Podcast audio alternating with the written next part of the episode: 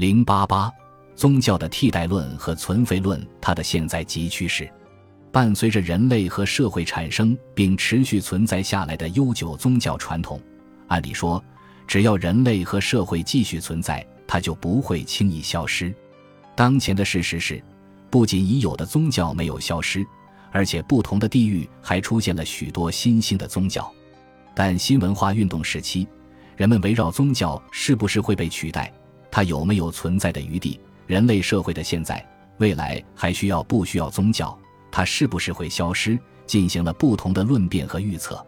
一些人，主要是科学主义者，还有唯物主义者，相信宗教将被取代，设想了各种取代性方案，提出了不同的新宗教，预测宗教不再有任何存在的空间和余地，将会消失，永远成为过去之物。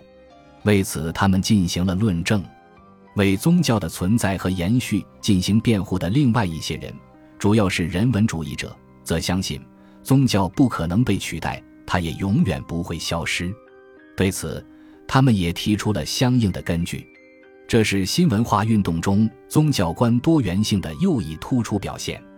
人们承认人类的不同文明存在着宗教，而且认为它还很古老。但承认宗教是历史事实，同承认它在历史上有没有积极作用是两码事。同相信未来它会不会消失也没有必然的关系。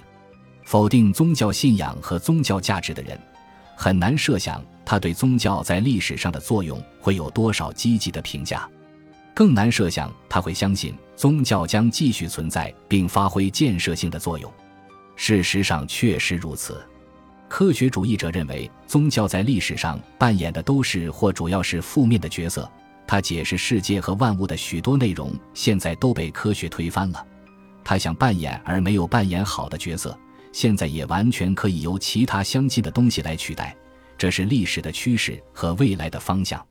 在不同的宗教取代论中，蔡元培的美育代宗教说首先出现并引人注目，但最有力、影响也最深远的是科学代宗教说。此外，还有哲学代宗教说等。蔡元培的美育代宗教说，主要是认为在历史上，美育、艺术同宗教混合在一起来满足人的情感需要。宗教一方面对艺术和美育的发展有促进作用，但又有很大的限制。在现代社会中，美育和艺术从宗教中独立出来，不仅能促进其本身的发展，而且也能使他们更好地满足人的情感需要。蔡元培整体上是理智主义者。这是他在美育代宗教说之外，又主张广义的哲学代宗教说，断言宗教只是历史上一时的产物，没有永存的本性。将来的人类不再有拘束的仪式和对神的依赖，哲学上的各种主义都将是他的替代者。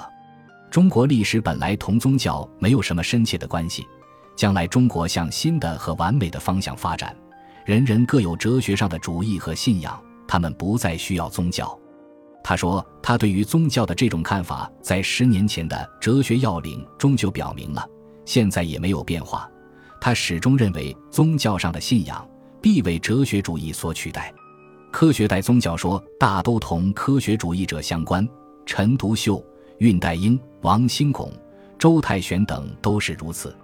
从他们用科学批判和否定宗教就可以知道，他们都是明确的或暗含的科学代宗教论者。”也是宗教消亡论者，为了论证科学能够代替宗教，论证宗教在将来一定不复存在。周泰玄著述《宗教与人类的将来》《宗教与中国之将来》《宗教与进化原理》等，说宗教的信仰是普通信仰的一部分，它的神秘观察是宿命的和暗示的，它有强烈的固定性、独占性和排他性，它是意识的和有条件的，它不是人类的永久需要。神的存在和灵魂不灭已被科学解决，人不是宗教的产物，人类的将来没有宗教。中国人乐天坚韧，他们不承认有全知全能，对神比较消极，天性同宗教本来很少契合。即使有人信神，他们对神也不存绝对的依赖之心。因此，一句话说完，中国的将来是没有宗教。傅同在《为何研究宗教》中说。让宗教不存在的方法，一是消除人类对宗教的要求，二是用比宗教好的东西去代替它。前者很难实行，后者则是可行的。他先是分别说明了科学、道德、美术等为什么能代替宗教，然后又将它们合在一起来代替宗教。李思纯说：“他相信哲学的上帝，不相信宗教的上帝。科学与宗教的立足点不同，它取代不了宗教。宗教的真正替代者，只能从哲学和美术中去找。新宗教说包含的意思，一是主张宗教革新。”一是宗教替代论的翻版。从宗教革新来说，人们尝试扩大宗教的内涵和外延，增加和补充新的宗教信仰。新的宗教信仰。不必是神的信仰，它可以是主义信仰。陈独秀认识到宗教在旧文化中占了很大一部分，认识到当时社会上还需要宗教，只是消极的反对它没有什么用处。恰当的做法是用好的宗教来满足人们的需要。用好的宗教来取代不好的宗教，我以为新宗教没有坚固的起信基础，除去就宗教地传说的附会的非科学的迷信，就算是新宗教。罗素认为马克思主义已变成了一种宗教信仰，同样，科学也可以变成信仰。胡适将它以科学为基础的信仰称为新信仰。我们若要希望人类的人生观逐渐做到大同小异的一致。我们应该准备替这个新人生观做长期的奋斗，宣传我们的新信仰，继续不断的宣传，要使今日少数人的信仰逐渐变成将来大多数人的信仰。这一新信仰的具体内容及胡适的科学的人生观，他概括为十条，当时被基督教会称为胡适的新世界。此外，胡适又将以理智化。人化和社会化为中心的信念叫做新宗教。说新宗教的第一个特色是理智化，也就是科学化。科学的发达提高了人类的知识，使人们求知的方法更精密了，评判的能力也更进步了。所以，就宗教的迷信部分渐渐被淘汰到最低限度，渐渐的，连那最低限度的信仰——上帝的存在与灵魂的不灭，也发生疑问了。所以，这个新宗教的第一特色是它的理智化。胡适说，新宗教的第二个特色是人化，人只相信自己的能力，而不再相信天命和上帝。人的主人只能是人自己，而不再是靠不住的神。我们确信人格是神圣的，人权是神的。这是近世宗教的人话。最后，胡适说，他的新宗教的第三个特色是社会化。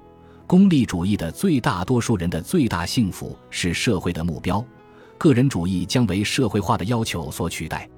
不少人都认为宗教有革新的必要，宗教要适应社会的变化而变化，但他们不接受科学主义者或进步论者的许诺，不相信宗教会被其他什么东西取代，不认为宗教在现在和未来都没有存在的余地，它将在人类文明中消失，完全成为历史的沉寂。他们肯定宗教的独特价值和作用，相信宗教不仅是历史上的需要，现在和未来人类同样需要宗教，宗教不会消亡。如梁漱溟相信，佛学的出世间教是真正的宗教，它不仅不会消失，还是人类宗教发展的方向。科学虽破除了宗教中的某些不可靠的原理，但科学否定不了超觉者的存在。科学虽能满足人的理智的需要，但人的情感满足、神秘宗教体验、神人合一，科学满足不了，也绝非科学所能替代。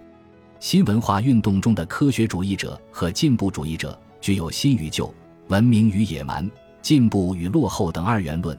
人们从前者出发，认为宗教是陈旧的、落后的，甚至是野蛮的东西；乐观的认为它已经失去了存在的意义和价值。它应该被取代，历史正朝着一个无宗教的新时代迈进。对于当时普遍渴望中国革新的人们来说，这样的承诺更有影响力，但它并不是决定性的。人文主义者对宗教存在的正当性的论证和辩护也有说服力和吸引力。他们不是宗教上的一成不变论者，他们主张宗教革新，使之适应不断变化的世界。实际上。这正是宗教能够存在下来的重要动力。